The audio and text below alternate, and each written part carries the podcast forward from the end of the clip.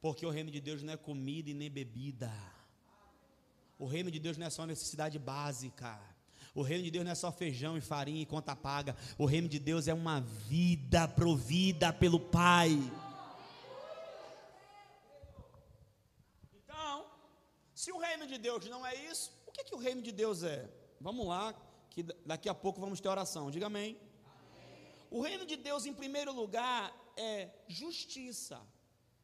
Bem, o nosso conceito de justiça é um conceito romano, porque a sociedade ocidental ela está balizada em três pilares: direito romano, a filosofia grega e a ética cristã. São os três pilares da sociedade ocidental: direito romano, filosofia grega e a ética cristã. Então, o direito romano a palavra direito no grego vem de justícia, e justícia quer dizer dar a cada um aquilo que é de direito. Ora, note, se cada um aqui fosse receber o que era de direito, se cada um aqui fosse receber o que merecia, desculpa a expressão, estava todo mundo lascado. Sim ou não? Tem uns irmãos cara de pau que acham que não. Tem uns irmãos que é sem noção. Ele acha que ele era a última Coca-Cola do deserto. A última carajé quente da Bahia. E do jeito que está caro o azeite de dendê. Querido, justiça no, no, no grego, a, a, justiça romana, ela vem dessa ideia de justiça. Mas os gregos, eles têm um conceito de justiça. A palavra justiça na, no, no, na língua grega, ela vem de dikaiosune, que quer dizer estado daquele que é como deve ser. Estado daquele que é como deve ser. Justiça. Condição aceitável diante de Deus.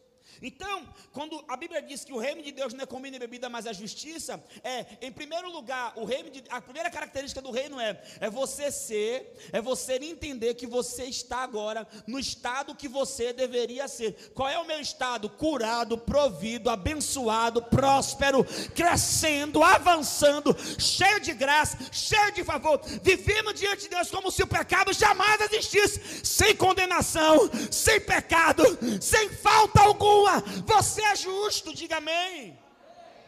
A falta da consciência de justiça, a falta desse entendimento amplo no meio da igreja, tem levado pessoas a serem roubadas e a viverem uma vida aquém do que Cristo programou para elas. Perceba que, segundo Coríntios 5,17, vai dizer: Ora, quem está em Cristo, quem está em Cristo, quem está em Cristo, quem está em Cristo, uma nova criatura é. O que é uma nova criatura? Um novo ser, uma nova espécie, de uma nova, uma nova edição.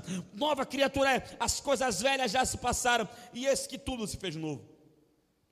O texto vai continuar, e no versículo 21 do capítulo 5 vai dizer: E aquele que não conheceu pecado, Deus o fez pecado por nós, Cristo, para que nós por ele fôssemos feitos justiça de Deus na terra. Ou seja, Deus mandou Jesus, fez de Jesus pecado para que você voltasse para o seu estado original.